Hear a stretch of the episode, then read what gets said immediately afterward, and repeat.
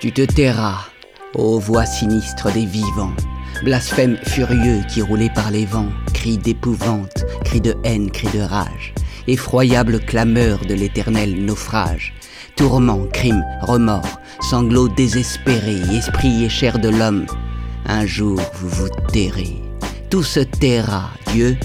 roi, forçat et foule ville, le rauque grondement des bagnes et des villes, les bêtes des forêts, des monts et de la mer, ce qui vole et bondit et rampe en cet enfer,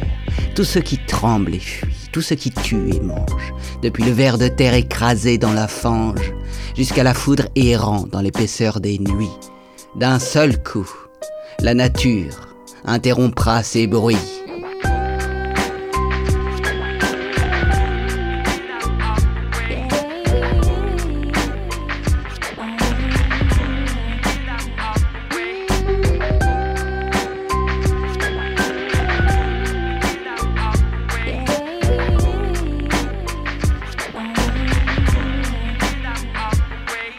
Et ce ne sera point sous les cieux magnifiques, le bonheur reconquis des paradis antiques, ni l'entretien d'Adam et d'Ève sur les fleurs, ni le divin sommeil après tant de douleurs. Ce sera quand le globe et tout ce qui l'habite, bloc stérile arraché de son immense orbite, stupide, aveugle, plein d'un dernier hurlement plus lourd, plus éperdu de moment en moment, contre quelque univers immobile en sa force, défoncera sa vieille misérable écorce et, laissant ruisseler par mille trous béants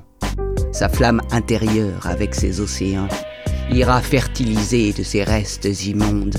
les sillons de l'espace où fermentent les mondes.